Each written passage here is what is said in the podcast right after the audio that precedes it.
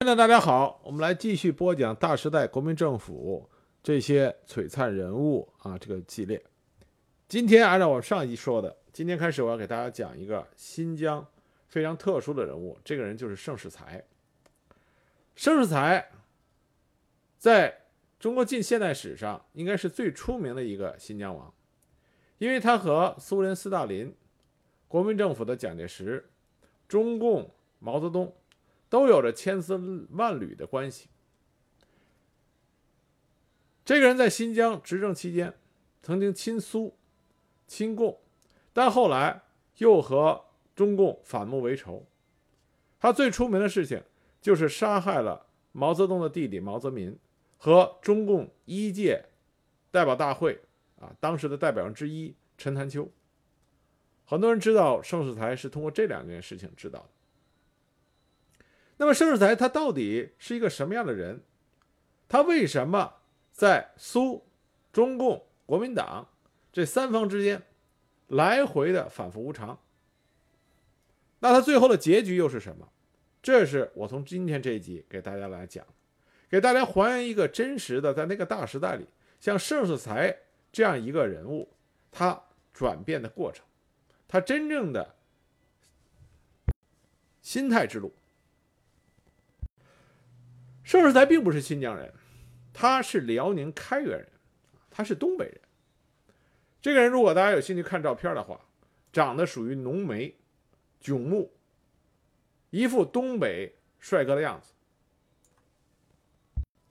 他出生于奉天开原县盛家屯到现在为止，他到底出生在哪个原哪年依然不可考。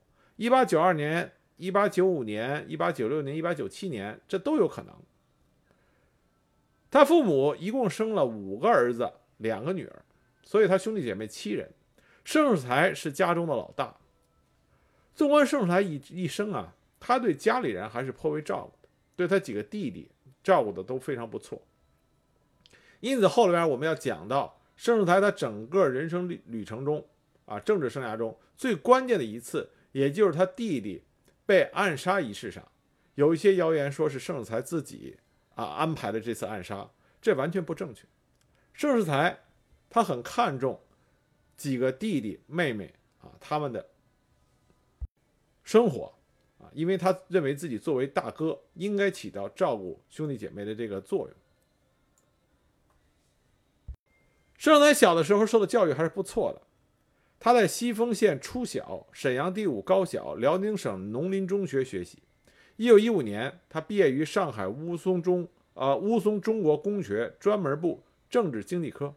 一九一七年，他赴日留学，就读于东京明治大学，攻读政治经济学。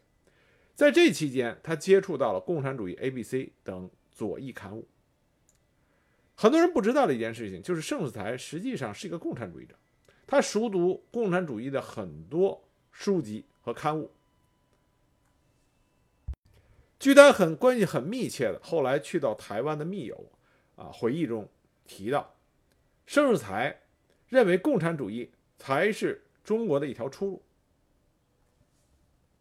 这是盛世才早期的一种想法。一九一九年，盛世才回国参加五四运动，他认为读书不能改变中国的落后面貌，所以决定投笔从戎。归国以后，加入到广东李根源主办的云南陆军讲武团韶关。分校学习。据他的朋友回忆啊，盛世才在回到北京参加五四运动这个期间，盛世才的表现更像是一个有为青年。这时候的盛世才并没有那么多的阴谋诡计，也没有说心里有那么多阴暗面。据他的朋友回忆，在北京的盛世才经常把在北京居住的东北籍啊老乡们。聚集在他的家里边，商讨国事，慷慨激昂。所以这个时候的盛世才还属于一个爱国青年。那么在云南陆军讲武堂韶关分校毕业以后，经人介绍，回到东北，在奉军第八旅郭松龄部任排连长及上尉参谋等职，深得郭松龄的信任。于是郭松龄就把自己的义女邱玉芳。嫁给了盛世才，作为他的啊第二任妻子。这邱玉芳呢，和盛世才就走完了整个人生的道路。这邱玉芳也是一个很有抱负、见识的女子，在盛世才一生的政治军事生涯里给予了很大的影响。一九二三年，经郭松龄的推荐，张作霖将盛世才送到日本陆军大学学习。一九二五年，郭松龄反奉失败，张作霖就撤销了保送盛世才学习的公费。但是盛世才这个人呢，他比较知道如何拉关系给自己找赞助，因此他先后得到了孙传芳、冯玉祥、蒋介石的资助，完成了日本陆军大学的学习。一九二七年，盛世才回国以后，在国民党贺耀祖部下任参谋。后来又调到总司令部任上校参谋兼中央军校附设军官团的教官。一九二八年，他任代理行营参谋处科长。但在这期间，他认为蒋介石感情用事，度量狭小，用人分南北界限，绝难做全国之首领。他还是认为共产主义才是中国实现强大自主的一条道路。一九二九年。盛世才被调任到参谋本部第一厅第三科任科长。那盛世才他对蒋介石的这些评价，我们看看出一个什么问题呢？就是作为东北人的盛世才，到南京进入国军的领导中枢的时候，他被极大排斥。这为什么他说蒋介石度量狭小，用人分南北界限？是因为他本人在。参谋本部遭到了排斥。再有一点，日本陆大在中国属于名气大，但是中国军界的人对日本陆大的人往往是敬而远之。这在盛世才身上也得到了体现。据他一个朋友回忆，盛世才曾经跟他说过这样一件事情：说有一天，盛世才的上司，也就是厅长刘光将军生日，于是盛世才就跟他的同僚们询问。明天要为他去庆贺一番，大家都摇头说不愿意去。那么盛世才本人心里就觉得很怀疑。第二天，他独自带些礼物去了，结果登堂一看，几乎全体的同僚都到齐了，唯独缺他一个人。这是盛世才开始了解到人心的险恶。盛世才这个人啊，他猜疑心很重，这可能是他天生的本性。但他这个本性，在他的政治军事生涯里边。不断的被进一步的强化，这导致最后他在新疆独裁专政，并且大肆清洗，啊，这和他疑心重这个本性是分不开的。一九二九年秋，盛世才与新疆省秘书长鲁孝祖相识。这个时候，执掌新疆的金树人在新疆训练军队需要人才，盛世才主动要求去新疆。一九三零年秋。盛世才辗转苏联，随鲁孝祖入新疆。一九三零年底，被金树人任命为新疆陆军初级军官学校战术总教官。在这个学校里边，他利用自己总教官的这个职位，培养了一批后来他的亲信。盛世才自己是怎么说他去新疆的呢？他这么说的：“他说啊，感到我进入国民革命军的参谋本部之后，发现同僚之中多属庸俗不堪、贪污腐化之流。”不足以谈思想，所以也只有表面上和他们鬼混下去。恰逢此时，新疆省主席金树人和他的弟弟金武，鉴于新省的军队过于老化，毫无作战能力，甚至对地方的变乱亦无力镇压，因此商议令其驻京代表处处长张凤九及最近代表进京洽公的鲁孝祖，着为物色一位比较有新军事知识的人才，军阶不要太高的，普通军校。毕业者能够训练军队即可。据盛世才回忆，当时他经人推荐，推荐给了鲁孝祖，鲁孝祖上报给了金树人，金树人认为盛世才的学历太高，不便任用，希望找一个稍微平庸一点。但是鲁孝祖认为盛世才学识丰富，并且欲望不高，因此训练省军最为适合，因此又再次大力推荐金树人，最后。予以电准。那么盛世才刚到新疆的时候，金树人对他并不信任，派他的弟弟金武啊，这个金武呢，当时军权在握，所有从内地聘到的军官都由他弟弟金武负责监督的责任。盛世才就说：“说他早已经意识到这种情形，所以事事留神，处处小心，丝毫不敢大意。凡属职务外的事情，一概不闻不问。在军校教学时，只是尽力教学而已，极力和几个开明干练的人建立起良好的师生关系，以便日后驱策。从盛世才的这番讲话里边，我们就可以看出来，盛世才他心机极重，善于韬光养晦，为人低调，这为他将来啊能够抓准时机，一鸣惊人做好准备。那么，盛世才一面低调做人，一面开始了解新疆各个派系以及新疆各个少数民族与汉族之间的关系，开始了明白中间到底是怎么一回事儿。他时常保持警觉，极力的装傻。有时候，同僚朋友拉他进牌局，他尽可能保持输钱。对于赌博、吃喝、吸鸦片烟等等堕落行为，也绝不表示厌恶和反对，避免锋芒外露，跟周边的人混成一起，让这些人认为他是同道，引起怕这个，避免引起怀疑。经过一段时间以后。金树人和他的弟弟金武认为盛才可靠、可供驱使，开始逐渐提升他的官阶。恰逢哈密的农民暴乱，同时又引这个甘肃的马仲英入侵新疆。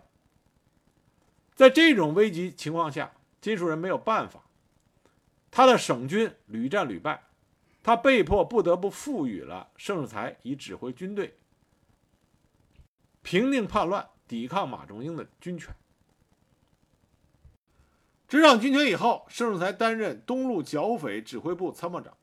在他的率领下，毕竟盛世才是陆大出身，颇有军事才能。他率领部队击败了马仲英和加尼亚兹，屡战屡胜，威望日渐提高。一九三三年，新疆四一二事变爆发。新疆的东北义勇军和规划军联合倒金树人，金树人去职，仓皇地逃离省城。手握重兵的盛世才回师迪化，被各方推举为新疆临时边防督办。为什么盛世才会被推举为临时督办呢？是因为发动四一二事变的这些人跟盛世才平时里关系都不错，再加上盛世才以他东北人出身和东北友军是老乡的这个身份。赢得了东北义勇军的效忠，而白俄规划军也愿意听从盛世才的指挥，因为盛世才他的军事才能不错。这和盛世才之前一直是低调做人、拉拢各方的关系有很大的这个原因在里边。那么，教育厅厅长刘文龙被推举为新疆临时省主席，可是时间很快，十二月。盛世才就以刘文龙涉嫌谋叛，将刘主席及其全家软禁，令其辞职。那么，指定年迈多病的老官僚朱瑞熙为省主席，这样盛世才就掌管了新疆最高统治权。盛世才执掌了新疆最高统治权的时候，新疆并不是就他一个人说了算。新疆当时的军事势力三股：盛世才、马仲英和张培元。马仲英在北疆，张培元在伊犁。和盛世才形成三足鼎立的局面，而且马仲英和张培元的兵力都要比盛世才的兵力高。两个人联合行动，准备随时从盛世才手中将新疆的统治权夺过来。那么，如果说马仲英和张培元是盛世才当时的外患，那么他还有内忧。内忧是什么呢？就是南京国民政府趁着四一二事变的事情，想借机控制新疆，就派出了黄木松。到新疆宣慰。这黄木松到了新疆以后，很快就和四一二事变的发起人，像陈忠、唐明月、李孝天等人打成了一片。因为这些人虽然推举盛世才成为新疆的代理督办，但是盛世才上任之后，逐步的利用自己的军事实力排挤这些四一二事变的发起人。这些人自然不满，于是就和黄木松打成了一片。他们提出了一个撤督办、成立军事委员会的方案。也就是撤销当前盛世才为督办的新疆边防督办公署，代之以新疆军事委员会。在这个委员会里边，容纳了何加尼亚兹前边金树人政权的残余，东北抗日义勇军马仲英、张培元等等，就把各方势力一锅烩的都放到这个委员会里。名义上盛世才为委员长，但实际上黄木松是想利用这个方案限制盛世才的权利，也就是盛世才又面临的是一场庞大的危机。所以说啊，盛世才在他的政治军事生涯里，阴谋、诡计都一直围绕在他身边，就将他本人疑心重这个性格进一步的加重和放大。那盛世才知道黄木松有这个计划，他自然是极大的不满。但他知道要消除内忧，首先要把外患的压力减轻。他把他的目光就转向了马仲英。他首先派人与马全禄的部下马德祥勾结。我们之前讲马仲英时讲到过，马全禄这个时候按照马仲英的安排，正在迪化外面不断的骚扰着盛世才，让盛世才很头疼。那盛世才首先就跟这马德祥勾结，用高官厚禄相利用，唆使马德祥杀死了马全禄，收编了马全禄余部两千多人，消除了迪化的一大威胁。然后又利用马仲英。和何加尼亚兹的分歧和矛盾，以划分南疆给何加尼亚兹为代价，迫使马仲英和当地少数民族的联盟瓦解。这就削弱了马仲英对抗盛世才的力量。削弱马仲英之后，盛世才突然转头消除他的内患，出乎很多人的意料之外。一九三三年六月下旬，他突然停止追击马仲英，匆匆带着亲信部队返回迪化。六月二十五日傍晚，以开会的名义将陈忠、唐明月、李孝天三人擒获，当场枪决。可以说，盛世才杀死了陈、李、陶三人，这开启了他在新疆时不时就对内部进行大清洗的序幕。盛世才说过，他一生最遵从的一个原则就是“毒蛇在手，壮士断腕”。从他到新疆开始，一直到他成为新疆的。代理督办，他整整经过了九年时间，在这九年里，他受了很多气，也尝过了很多辛酸，低调做人，笑脸迎人。他终于能够成为新疆独一无二的统治者的时候，他决定一定要把这个天赐的良机牢牢地掌握在自己手里。据说盛世才啊，有一本记载着黑名单的本子，始终随身携带。上面记载着他所认为有才干、有爱国思想、声望素珠的新疆的军政起诉人员，这些人名上都画着圈点，写着评语，这为他后来到底先清除谁，再抓谁留下了凭据。杀了陈涛、李三人，马上新疆其他的知名人物纷纷受到震动。新疆临时省政府主席刘文龙吓得要求辞职，而省省啊省府办公人员一致向黄木松要求收回撤除边防督办公署的计划。盛世才一看，内部的这些人都被自己给吓到了，他马上暗示自己的手下四处散布黄木松与马仲英勾结，同时又公开宣布他所抓获的来自于马仲英部队的。日本人大其中实为日本间谍，说马仲英是日本帝国主义走狗。为什么他们这么讲呢？因为他知道新疆境内最精锐的两股武装力量，有一股就是从塔城辗转回国的东北抗日义勇军。这既是他的同乡，又是他可以倚仗的军事力量。为了使这些人对他忠心耿耿，在同乡这个关系之上，他还要。把这批本来想着撤回关内继续抗日的英勇之士留在新疆，成为他的打手。那这个时候，他的主要对手就是马仲英。他把马仲英描绘成日本帝国主义走狗，自然这些东北抗日军会义无反顾、群情激愤地帮助他去剿灭马仲英。结果果然如此，从苏联归来的义勇军大部分都留在新疆，卷入了内战。在随后不到半年的战争中，付出了约五千人的生命。当这些人明白盛世才真正的用心的时候，已经为时过晚。但是，这批抗日的忠勇之士，幸存者在后来杀了盛世才岳父的全家，用血来洗刷他们对盛世才的愤恨，消除了内部黄埔松的威胁，盛世才就再次将他的注意力转向了马中英，他要彻底的把马中英打垮，而这个时候马中英也向敌化发起了悍然的进攻。圣马大战一触即发，盛世才不甘示弱，率领他手中的精锐军事力量，迎头向着马中英的进攻迎去。一九三三年四月十二日下午四点三十分，盛世才麾下的东北义勇军刘快腿部啊，你听这个外号刘快腿，就知道这个东北义勇军是来自于东北胡子。那么刘快腿的部队就和马中英部队发生了接触。紫泥泉啊，也叫滋泥泉大战，至此展开。我们前面在讲马中英的时候就讲到过这场大战。中国北部两股最精锐的军事力量，东北悍匪和西北马匪，就在新疆这块地方啊展开了直接的碰撞。双方一旦碰上，就立刻开始激烈交战。马中英的队伍气势凶猛。潮水一般的涌向省军基地啊，省军的阵地。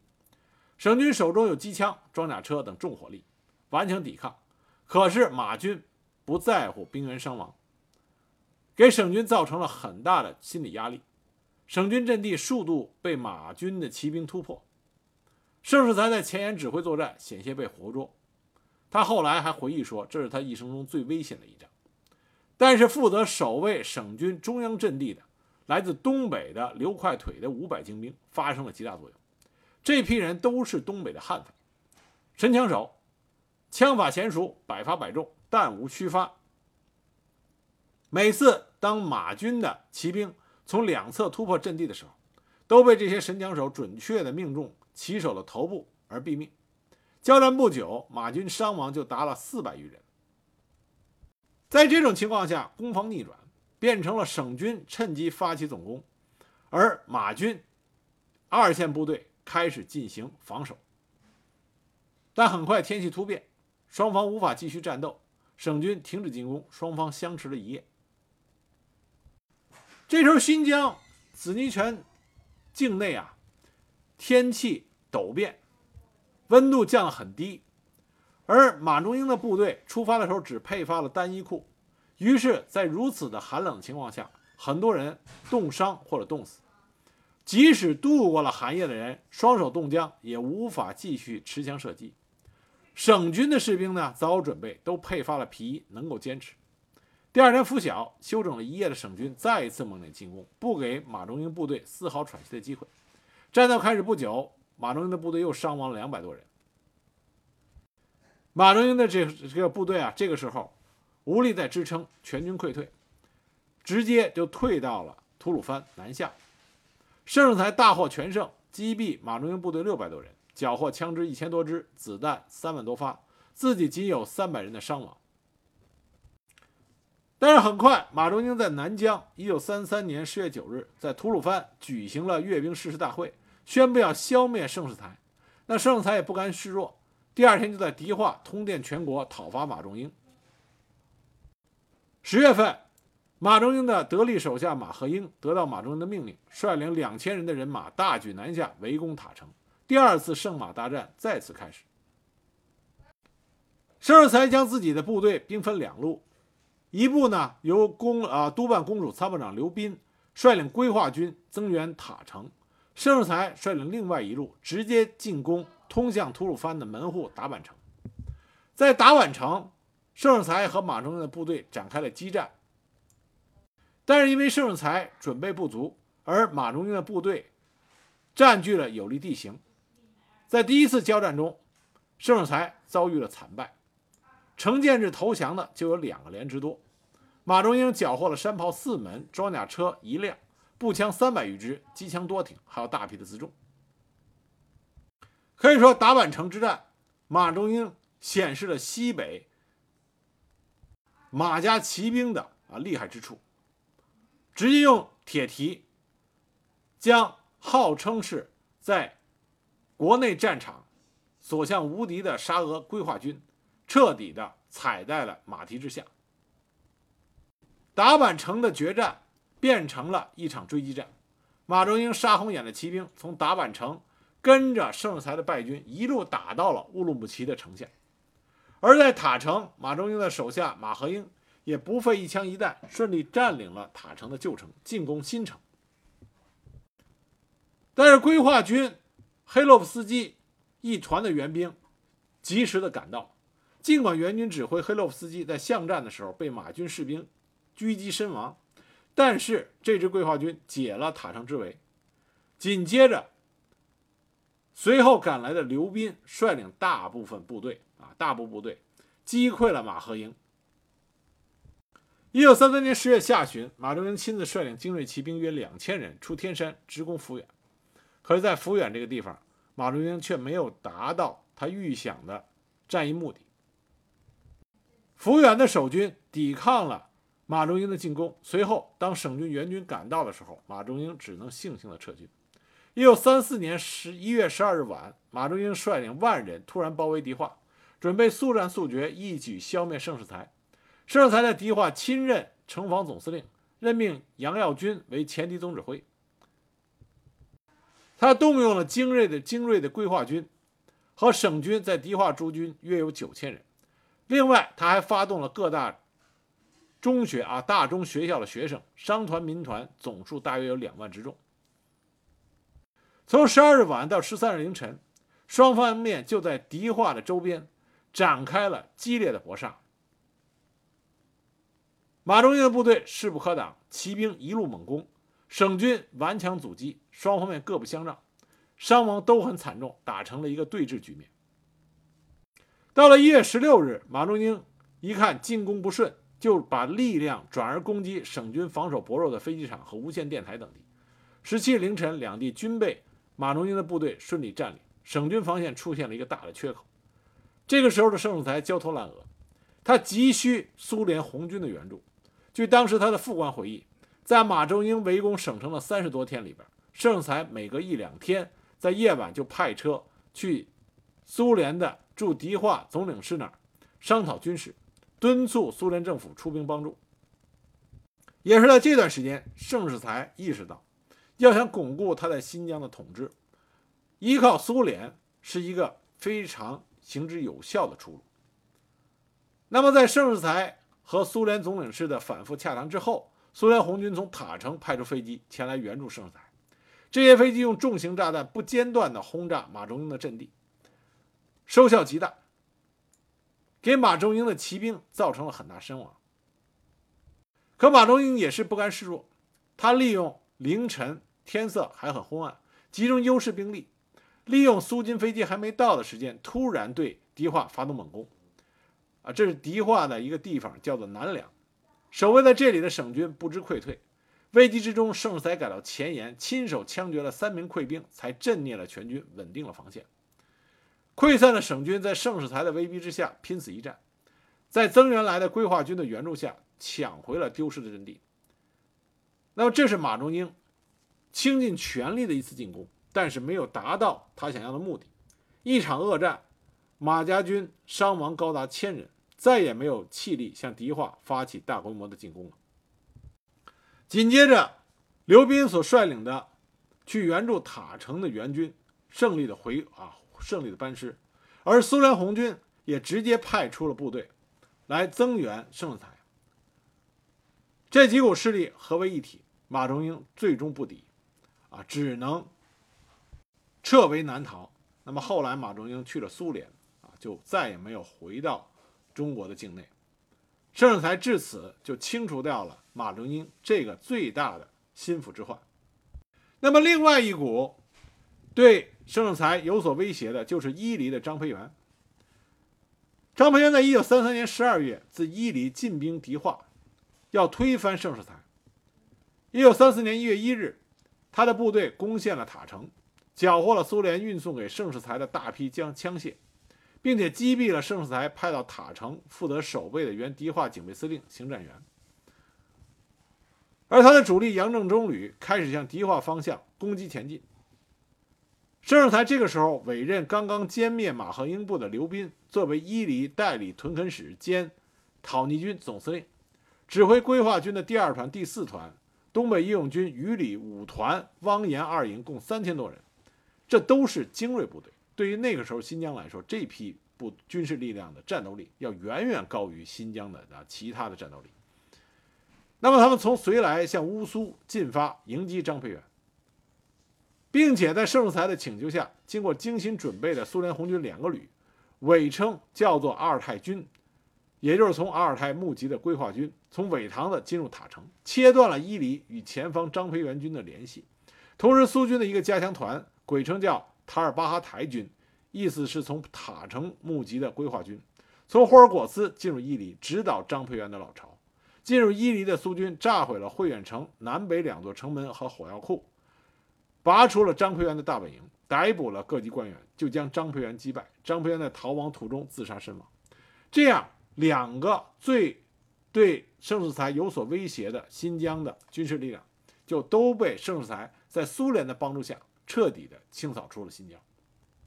俗话说：“吃人家的嘴短，拿人家手短，拿人家手软。”苏联给了盛世才如此大的帮助，盛世才也必须投靠苏联。无论我们之前讲的梁增新老将军，还是金树人，都尽量的和苏联保持距离，不想让新疆成为苏联一个大国的势力范围。之前的两任新疆王都试图着保持新疆在各个帝国主义国家之间的平衡，但是盛世才在他的任上没有办法再保持这样的平衡了。而且盛世才他很喜欢共产主义。喜欢研究马来主义，虽然后人有人说他是装出来的样子，但我们要承认的一点就是盛世才在对共产主义和马来主义的研究上，超出很多中国当时其他的军阀，这也给了他一个优势，去和苏联驻迪化总领事，包括直接和苏联的最高苏维埃，有着进行洽谈和沟通的基础。而对于苏联来说，一个稳定而亲苏的新疆地方政权，正是他所想需要。双方面一拍即合，苏联政府提出盛世才亲苏必须反帝，盛世才为了取得支持，马上答应了。那么苏联就给予盛世才在军事支援的同时，还给了人力、物力、财力等各方面支援，派遣了一批专家、技术人员、干部、共产党员来新疆，并且促成了中国共产党。和盛世才之间的合作，那盛世才也是投桃报李，马上制定了六大政策，就是反帝、亲苏、民族平等、和平、清廉、建设，标榜要建设新新疆，以恢复和发展新疆的经济文化。当然，在苏联的帮助下，新疆的经济也得到了恢复和发展。在清除了张培元和马中英的势力之后，盛世才对他手下的军事主官们。又进行了一次清洗，这次清洗的对象就是东北义勇军的这些军事领袖。他首先将东北抗日救国军领袖郑润成误为反革命枪杀，另外被捕并被枪决或者被遣送的将领还包括李治、苏国、徐国光、王孝直、刘斌，包括为了他立下战功的刘斌，这些人。都以请客为名，秘密的捕杀，或者外放，或者内调，或者送到监狱里边，啊，偷偷的杀死。这批本来想把自己的一腔热血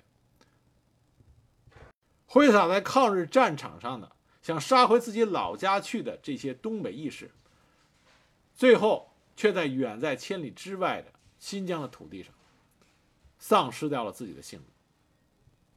这是为什么？东北抗日义勇军的幸存者们对盛世才切骨痛恨的一个重要原因。盛世才当上新疆的王，大权独揽，没有人可以威胁到他。以后，盛世才在新疆的统治，他完全像是斯大林的翻版，专制、独裁，希望底下的民众。对自己个人崇拜。那个时候的盛世才，他把新疆政府和共产党、国民党合称为中国三大政治集团，并以自己是国共两党以外的第三领袖自居。他把自己与斯大林、罗斯福、丘吉尔、蒋介石、毛泽东并称为世界反法西斯阵线六大领袖。在他的办公室里边，他的画像是大个儿的，摆在中间的。斯大林、蒋介石、毛泽东的画像是小的画像，摆在两边。从这点我们可以看出盛世才的巨大野心。每到四月十二日，岛津。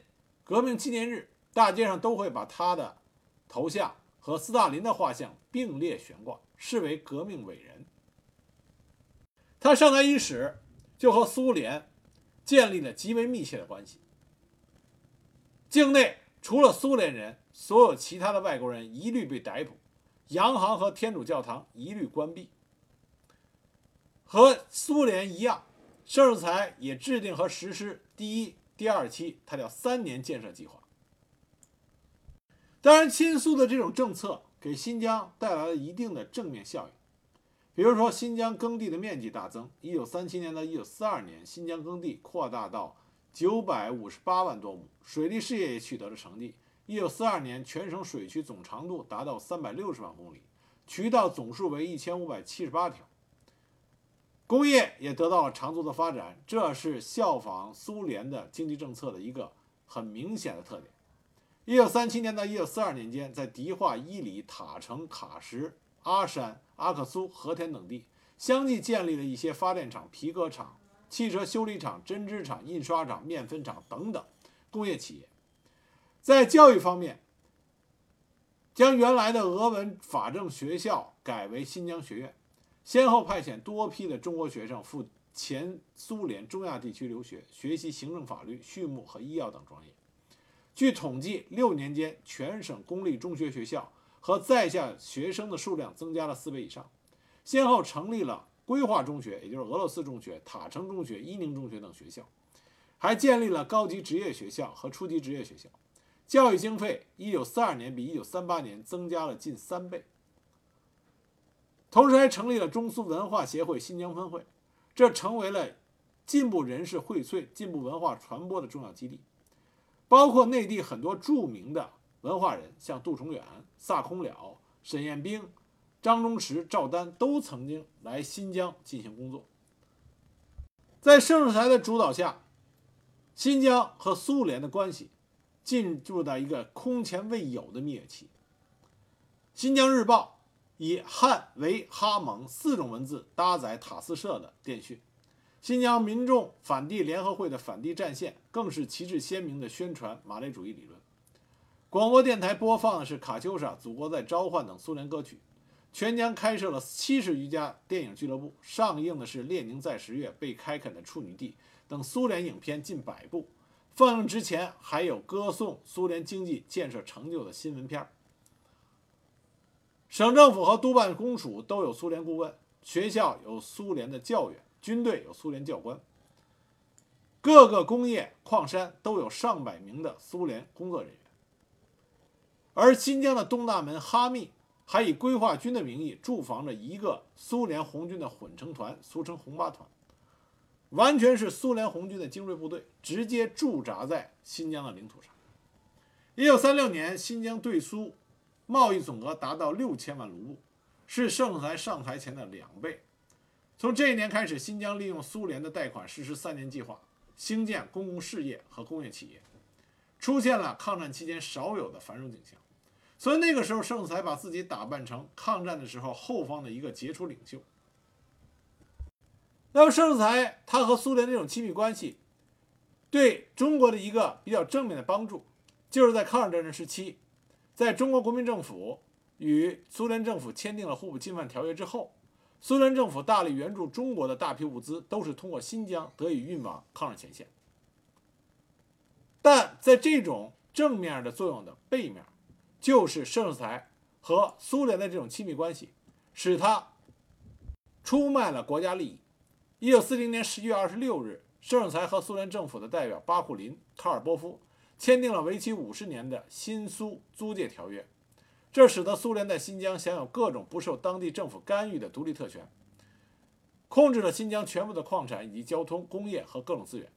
苏联可以在新疆驻军，苏联各类人员可以自由地在全新疆活动，对个别仇视苏联的军官进行清洗，承诺在当地扶植共产主义观念。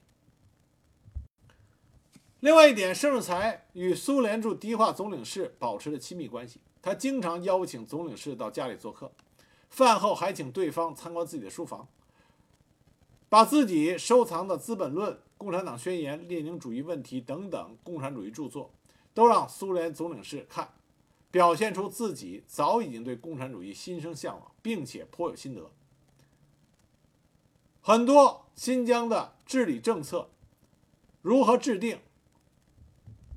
他都会听取苏联驻迪化总领事的意见。通过和苏联的亲密关系，盛世才也和中国共产党建立了合作的意向。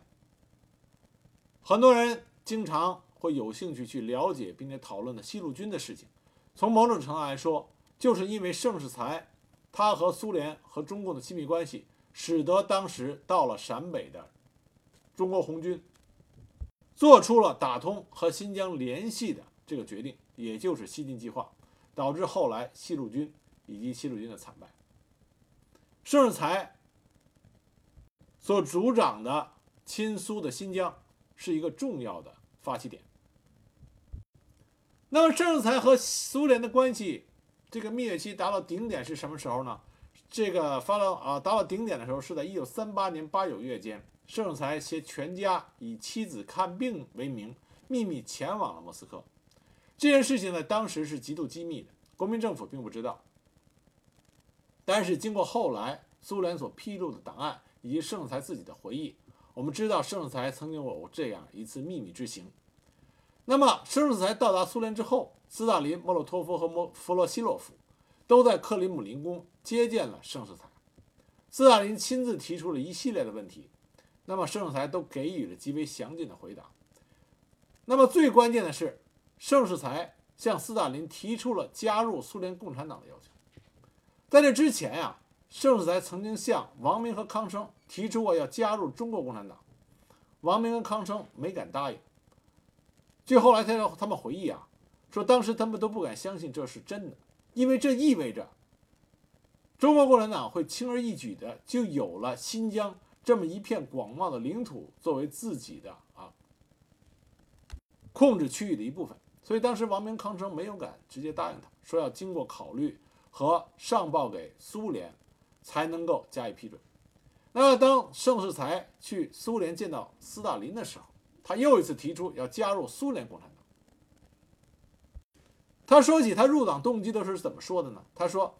他了解了马恩列斯的学说之后，知道这是唯一必须信奉的学说。他根据经验确信，世界上唯一的社会主义国家的政府不是口头上的，而是实践中去援助较弱小的和被压迫的民族。所以他有强烈的入党愿望，他希望能够得到这样幸运的机会。当然，斯大林的回答怎么说的呢？他说：“督办这个要求啊，他并不反对，但是弗洛西洛夫同志说了，这会损害督办的工作。”因为蒋介石和杨大使，也就是中国当时驻苏大使，知道以后会很不满。当时盛世才说：“这个可以作为一个机密，可以保守，让蒋介石还有杨大使都不知道这件事情。”那么盛世才表现了这种迫切要入党的愿望，斯大林也给予了明确的回答。他说：“你现在就可以入党，回新疆之前，我会再次和你谈这个问题。”据盛世才自己的回忆录里写着，说当他们准备返回的时候，一个党的官员带着斯大林的指示到旅馆来拜访他。根据这个指示，斯大林个人的意见是要给予他特殊的照顾，立即吸收他加入苏联共产党。也就是说，作为中国人，他依然可以成为苏俄的共产党员。那么，这位特特使让盛世才签署了服从莫斯科政治局的宣誓书以后，就告知他，告知盛世才。他被批准加入了苏俄共产党，并且在第二天，这个官员给盛才带来了党证，号码是幺八五九幺幺八和一本党章。在一九四一年一月，盛世才再次向苏联提出要成立新疆苏维埃共和国并加盟苏联的要求。但是斯大林基于战略利益的考虑，认为如果答应这个请求，那么蒋介石一定会啊，蒋介石所率领的国民政府一定和苏联啊彻底闹僵，这不利于苏联的反抗德国的大业。于是斯大林没有答应。但是综上所述，我们可以看到盛世才和苏联的蜜月期是无比亲密的，盛世才得到了很多的回报。那么，为什么后来盛世才会急转直下的从亲苏亲共变成反苏反共，又投回到了蒋介石国民政府的怀抱呢？这个是因为他人格的特点，就是他多疑。这是很多在分析盛世才他的政治军事生涯里边啊，很多人分析的时候忽略了一点：盛世才他这个人多疑，其实这是因为他之前所经历的一切造成。而这种多疑的性格，如果只是他和苏联这个双方面的关系的话，可能不会引发比较恶劣的后果，因为毕竟苏联是庞然大物，盛世才更多的是依附、求助、获取支持和指导。但是，一旦中共加进来，中国共产党成为这个复杂关系中的一个重要一环的话，那么性质就变了，因为这里就牵扯到一个。苏联是扶植盛世才，还是扶植中国共产党掌控新疆？这对于盛世才来说是完全截然不同的两种局面。要想明白盛世才为什么从亲苏亲共变成反苏反共，我们就要来细致的、深刻的了解一下，到底盛世才和中国共产党的关系如何。而苏联在看待盛世才和中国共产党的关系里边，又扮演了一个什么样的角色？只有细致了解了这些，才能真正的明白盛世才他态度转变，他的根本原因在哪里。那么下一集我就会跟大家细致的讲述一下这个里边到底发生了什么。